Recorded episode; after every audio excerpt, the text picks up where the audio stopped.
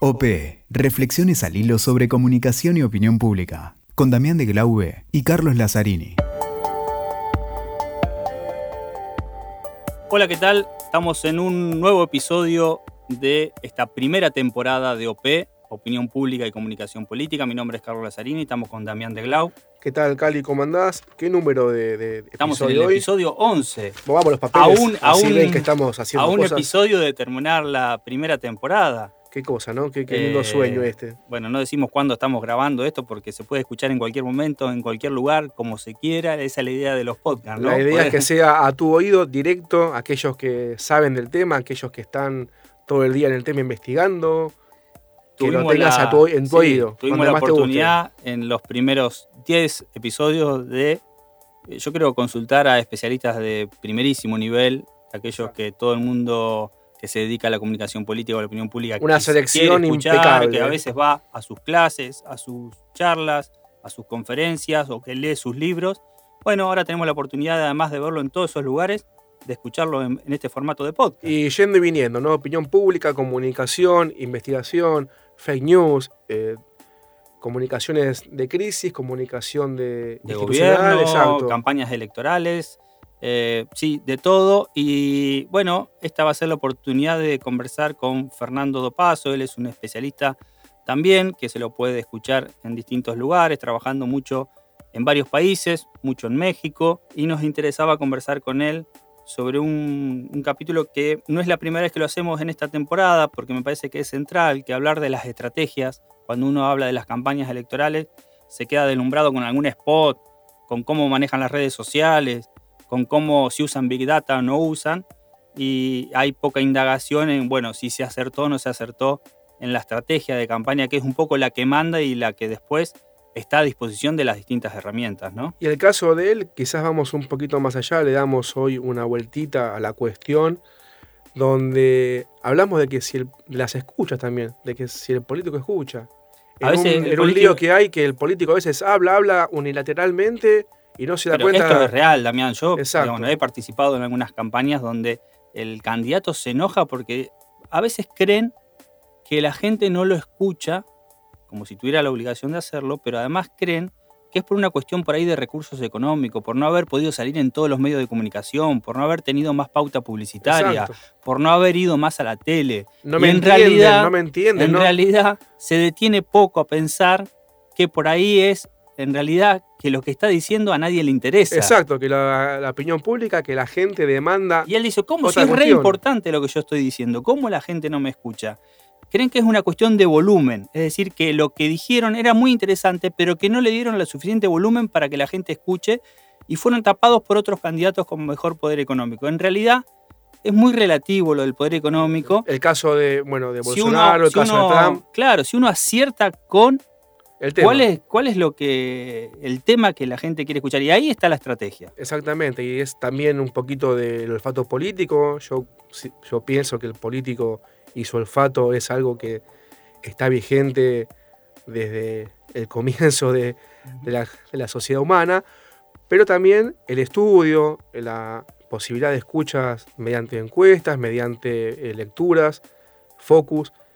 Y hoy hablábamos un poco con él ¿no? de esto, de cómo en esta cuestión estratégica pensamos que un político, más que en campaña, interactúe con el Sí, electorado. si es capaz de establecer una conversación. Exactamente, ahí diste en la clave. Si es capaz o simplemente eh, se va a repetir en sus monólogos, ¿no? Exactamente, exactamente. Hay alguien que escribió de esto, se llama, ¿cómo? Eh, Siempre decís lo mismo, Damián. se llama Laza- Laza- Cali Lazzarini también eh, tiene un libro que es muy bueno, que habló del tema hace muchos años ya cuando nadie decía. En 2009 fue la primera edición de la conversación política, la segunda 2017, pero en realidad hoy el tema de la conversación política es un gran desafío, me parece, para todos los políticos que están en campaña, gobernando, este, o desde la oposición, me parece que es ese, bueno, pasa un poco por, por descubrir cómo se puede establecer esa conversación y allá lejos ha quedado esa idea del monólogo,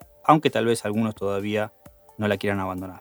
Bueno, hablamos con él y veamos que. Vamos a conversar qué entonces piensa? con Fernando. Bueno, Fernando, teníamos mucho interés en conversar con vos eh, sobre todo para abordar el tema de, las estrategias, un tema que vos eh, trabajas mucho, que tiene que ver con las estrategias en campaña. Eh, y también hablábamos con Damián de el político que, se enoja cuando no se siente escuchado, ¿no? Cuando no logra establecer, por ahí habla de temas que la gente no, está predispuesta a escuchar o no quiere escuchar y en realidad se enoja como que sus temas, como que, como que no lo escuchan. Eh, un poco, bueno, ¿cómo se hace para pensar la estrategia en, campaña electoral? Eh, para que no pasen esas cosas, ¿no? Para no hablar de cosas que en realidad el político cree que son importantes y no, le está, no está en la agenda ni en el radar de los ciudadanos. Eh, lo, primero en relación a la pregunta es la primera responsabilidad del político y, de quienes hacen las estrategias de sean consultores o el mismo equipo político de, un candidato en cualquier programa de educación superior, maestría, posgrado vinculado a comunicación política, te van a decir que el primer requisito es investigar, ¿sí? digamos, hacer una buena investigación de opinión pública para entender, para saber dónde está parada la sociedad en términos, una comunidad determinada en términos de necesidades, expectativas, desilusiones, cuál, cuál es el humor social. Y sobre eso se empieza a construir.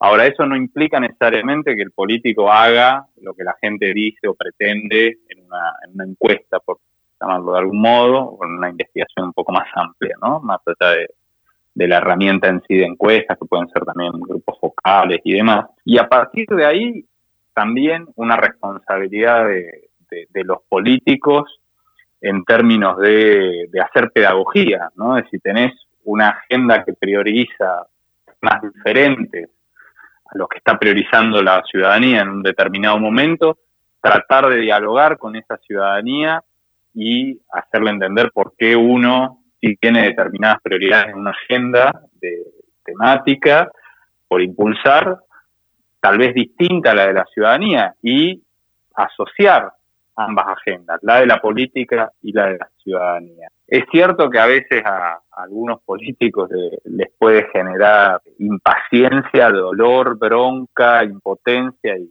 que reaccionen, ¿no? Pero este también es un juego donde, como se dice habitualmente, el que se calienta pierde más en el marco de una campaña electoral que, a veces la, gente o en general ve, ve, el último tramo que se asemeja, tal como lo muestran los medios de comunicación, a una especie de carrera de caballo o, una carrera de 100 metros, pero que en realidad es una maratón que se empezó a, o se suele empezar a correr mucho tiempo antes del sprint final.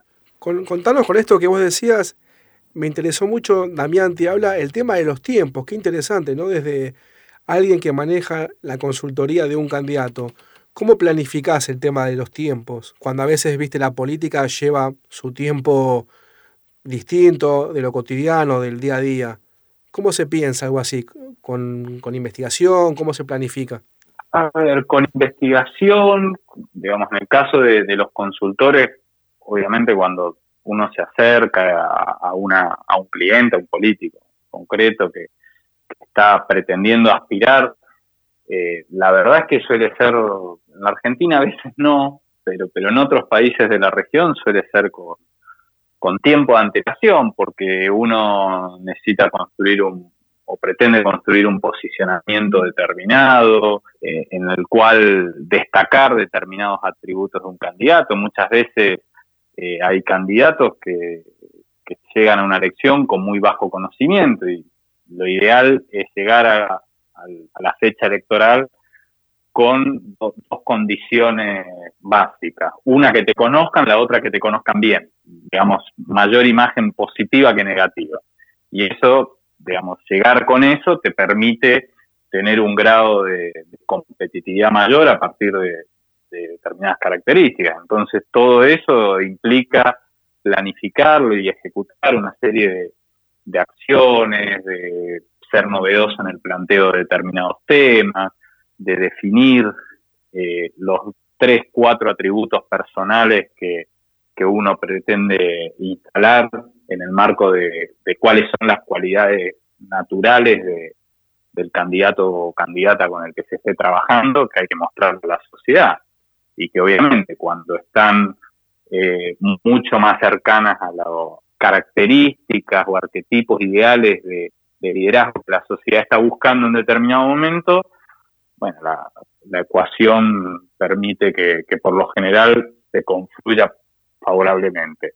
Cuando no es así, y bueno, ahí hay todo un trabajo de tratar de de alguna manera contrastar con los otros contendientes esos atributos, esas agendas de temas que, se están poniendo sobre la mesa para que número uno no te rechacen y número dos, a pesar de que tal vez no les gustes del todo como candidato o candidata, prefieran a otro en competencia. Fernando, ¿cómo, ¿cómo se puede explicar desde la teoría, un poco desde el análisis, eh, la idea de estos podcasts no es hablar de la coyuntura mm, para que se pueda escuchar en cualquier momento eh, y, no del presente, pero tomando el caso argentino, que seguramente va a ser un caso de análisis, y tomando las elecciones primarias, las paso, eh, teniendo todos los recursos, teniendo buenos especialistas, teniendo la posibilidad de hacer buena investigación, no digo por qué se dio el resultado que se dio, porque influyen otras, otras, otras variables, pero sí me llama la atención la sorpresa que le provoca a los propios protagonistas el resultado. Eh, eh, porque digo, vos mencionás muy bien, la investigación es clave para una buena estrategia. Y diera la sensación como que las investigaciones, por la complejidad de la sociedad actual, o vos nos dirás por qué, se está haciendo difícil de indagar correctamente, porque llamó la atención de este resultado electoral la sorpresa, no no el cómo votó la gente, que seguramente influyeron variables que no fueron tenidas en cuenta, pero ¿por qué eh, se sorprendieron teniendo todas las investigaciones al alcance de la mano, no? Mira, yo ahí hay, varios elementos. Primero, en política, como dice un, colega colombiano al que quiero mucho, en política no, no hay sorpresas, en tal caso hay sorprendidos. En segundo lugar, digo, es cierto, y, tal vez como nunca antes, por lo que trasciende en los medios de comunicación, en el último tiempo en la Argentina, la, oferta del gobierno, la oferta electoral del gobierno, debe haber sido la que mayor inversión ha hecho en materia de investigación. Creo que por encima de cualquier otro espacio político en el país. Ahí lo que, lo que cuesta entender es cómo esa investigación resultó tan diferente a la a otra investigación que tenían otras fuerzas políticas. Digo, eso ya salió a la, luz pública, pero los encuestadores del Frente de Todos, los investigadores sociales que trabajaron con el Frente de Todos, eh, les daban números como que había una brecha que se estaba ensanchando vinculada fundamentalmente al contexto eh, al contexto socioeconómico, a la situación de precariedad eh, de la ciudadanía, a las ansiedades y, eh, déficit en el nivel de vida que, está teniendo la ciudadanía en la Argentina. Y uno tenía esas, o podía acceder en el mundillo de, la consultoría conversando con unos y con otros a las dos fotos. Ahora, cuando hay dos fotos que son tan disímiles y que pretenden en teoría reflejar la misma realidad, ahí hay eh, algunas cuestiones a, tomar en consideración. O una de las dos investigaciones no estaba bien hecha, de ser eso, uno ya entiende cuál es la que estaba mal y sorprendería porque uno descuenta que el alto nivel de, profesionalismo ¿no? con el que trabajan la mayoría de los colegas dedicados a la, a la investigación de opinión pública, o bien hubo alguien que o algunos actores que, pretendieron, no sé, maquillar, disimular, no, quiero ser más, duro con, la utilización de términos, ¿no? Pero que intentaron dibujar una realidad. Como seguir teniendo razón con la estrategia que venían desarrollando de hace tiempo, ¿no? Y no decir, bueno, tenemos que... pero eso, a ver, eso también es una invitación a... Digo, si hicieron eso, y bueno, la verdad es que no sé, yo a ver, yo llevo semanas de no, digo, suponiendo, la primaria. Eh, sí, sí, pero es suponer que, hubo gente que jugó a pegarse un tiro en el pie a sí mismo. Digo, a mí la verdad es que eh, y lo hemos hablado con, varios colegas a lo largo de las últimas semanas, cada vez que surge el, tema argentino, y bueno, pero ¿qué pasó y qué no pasó? Y vos decís, pero a ver, eh, no, a mí me cuesta creer que haya un equipo de, gente profesional, seria, estratega, que no haya querido ver, que haya sobrado una situación, eh, que haya dicho hasta último momento, no, estamos todo bien, es un escenario súper competitivo, porque uno puede decir, bueno, eh, tenés dos puntos en una encuesta diciendo puedo perder por dos, pero con el margen de error que es más dos, menos dos, o más tres, menos tres, ponerle que está cinco abajo. igual así, de cara al futuro, tenés un escenario competitivo. Pero cuando vos tenés una foto que dice estás o en empate técnico o dos, tres puntos abajo, a otro le da que estás 10 abajo y la realidad termina diciendo que estás más de 15 abajo, y bueno, más de 15 abajo dejó de ser un escenario competitivo. Lindo caso. Es muy difícil de remontar eso. Entonces, en el medio decís, bueno, acá o algo falló, o alguien sabía lo que estaba haciendo e igualmente lo hizo para, no sé, conservar eh, o una cuenta o para caer en gracia con algún sector, con algunos actores. Y ahí ya entra uno a, a, plantearse algunas cuestiones de, la ética profesional, ¿no? del mundo de, la, investigación, de la consultoría. Seguramente. Eh, Descartado eso, seguramente también será materia de análisis para todos los especialistas, para todos los que de alguna forma trabajamos con la opinión pública y la, la consultoría y la estrategia, revisar un poco qué pasó o qué está pasando, que también puede haber ¿no? algún déficit en las herramientas utilizadas para detectar a ver, pero los déficits, por ponerle, en el caso de, investigaciones cuantitativas, de, las encuestas en sí, y todos sabemos que hay eh, en algunas metodologías algunos sesgos, ¿no? Si vos haces eh, encuesta por IBR o telefónica y después sabes que vas a tener que ponderar, eh, que no va a estar llegando al universo total de la población, tenés el problema de que los teléfonos fijos cada vez se usan menos, eh, si llamas a un número de celular, eh, realmente no sabes ni a qué lugar estás llamando por lo general o, de cuál es el estrato socioeconómico de la persona que te atendió. Eh, hay, hay, una infinidad de, temas técnicos, pero es un problema que se está dando en todo el mundo. por lo menos en el continente, en Europa se da, pero hay herramientas para ajustarlo, para tratar de solventar esas, esas situaciones de nos que nos marca la realidad una sociedad cada vez más fragmentada, cada vez más, eh, si se quiere, una ciudadanía más despierta, que, así como le, miente a la política, le miente a, a, los que hacen las encuestas, ¿no? y a los que investigan, o, se acomoda de cierta manera. Eh, uno puede decir, no, hubo no sé, espiral del silencio. Ahora, cuando uno meses antes de la primaria decía, no, es que tal vez hay una espiral del silencio, la gente, hay gente que está cerca de votar al gobierno, pero no lo dice porque tiene vergüenza. Y resulta ser que hubo, tal vez hubo espiral del silencio, pero para el otro lado. Gente que estaba con bronca, desilusionada, decepcionada, y no lo quería decir por todo el andamiaje que se dio en la Argentina en el último tiempo de de condena, si se quiere, mediática a lo que fue o lo que fueron algunos actores del kirchnerismo. Exactamente. Bueno, Fernando, muy amable por habernos atendido, muchas gracias por haber conversado, por ser parte de este podcast, te agradecemos y seguramente invitamos a todo el mundo a seguir conversando, te van a llegar algunos mensajes por redes sociales y demás. Este, vamos a estar disponibles en todas las plataformas. Gracias por atendernos. Muchas gracias a los dos por la invitación y estamos en contacto. Un abrazo, muchas gracias.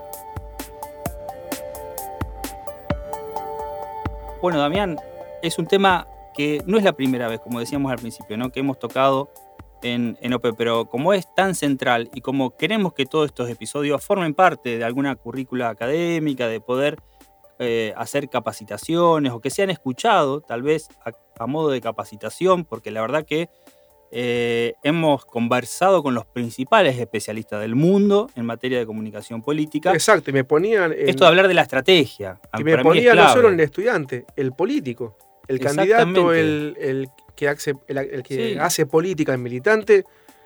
predicar que acá no hay herramientas mágicas, Exactamente. no hay posibilidades de decir, bueno, manejo un especialista de redes sociales, voy a ganar la elección, voy a cortar camino, no voy a hacer un buen estudio, una buena investigación de la opinión pública y una acertada estrategia, que como has visto ya en otros episodios de OP, recuerdo aquel de Ricardo Castillo, por ejemplo, que nos decía, eh, bueno, no es tan complejo, tampoco es fácil, pero es sencillo. Exactamente, y también, bueno, aquellos que nos fueron diciendo que la opinión pública estaba muy dinámica, allá cuando comenzamos el podcast, que había muchas cuestiones de investigación, y hoy escuchamos, creo que eso, ¿no? Donde yo lo sigo pensando desde el lado político. Eh, si yo no hablo, si yo no escucho, prácticamente ya no hago política. Y hoy en día es muy difícil. Hasta aquellos que se dicen autoritarios, en sus manifiestos, sostienen que escuchan al pueblo y que son la voz del pueblo. O sea, hasta ese lo punto. dicen. Exactamente, aunque sea lo dicen. Imagínate. no lo hacen, pero bueno. Pero, digamos, a lo que voy es que es un tema que es principal en la cuestión de la acción política, saliendo del tema de la consultoría o del estudio académico. Muy interesante las cosas que fue exponiendo. Realmente, bueno, esperemos que todos hayan disfrutado, Damián, de este episodio 11 de la primera temporada de OP. Por supuesto, lo que más queremos es que en redes sociales, en las distintas plataformas, ustedes saben que ya nos pueden encontrar, escuchar los audios cuando quieran, donde quieran, de la forma que quieran, en distintas plataformas, pero a su vez también comentar, dialogar, establecer esa conversación. Así que Aquellos que piensen o que crean que hay alguien que es interesante con el que hablemos. nos sugieren. Exactamente, estamos, escuchamos. Nos están sugiriendo muchos últimamente. Nos han hablado, sí, nos han pedido eh, de un abanico amplio. Pero te pusiste muy selectivo, Damián, me parece. Para... No, no, yo no. eh, era- no, no- no- no teníamos tanto tiempo del podcast de. Quienes Cinco participan o de los seis horas. episodios de OP. Pero bueno, Pero hay mucha. Tratamos es interesante, de- hay muchos temas que están, nos están pidiendo. Y también eh, tenemos algo que fue muy interesante, que nos piden ejemplos y casos. y sí, porque el que trabaja en esto quiere también un poco nutrirse de otras experiencias, ¿no? Exacto, así que bueno, también saludemos a los amigos de Latinoamérica y Hispanoamérica que nos están sumando. Sí, sí, porque la- eh, eh, eso es una cosa que nosotros, bueno, era un poco la idea, pero no sabíamos la repercusión que iba a tener, porque existen cumbres, existen eh, clases, posgrados, maestrías, doctorados, eh, muchas carreras que se están abriendo eh, de comunicación política, muchas posibilidades de participar, de ver, de ver campañas, de asistir y demás. Pero nos parecía que había un espacio ahí que era tener estos audios para poder escuchar el episodio que se quiera, al especialista que a uno le gusta o el que más le interesa o al que, por si se está trabajando en determinado tema, le gustaría refrescar. Así que, bueno, es un aporte más a la comunicación política. que esperemos que les guste y bueno, como siempre estamos atentos a lo que dicen Y aquellos que- estén, estén atentos al episodio 12. que se el- viene el tal próximo. cual. Se viene el final de la temporada. El final de la temporada que vamos a ver qué nos prepara para la- el final de la primera temporada. Y ni hablemos de lo que viene. Exactamente. Escuchaste OP con Damián de Glaube y Carlos Lazzarini. WeToker. Sumamos las partes.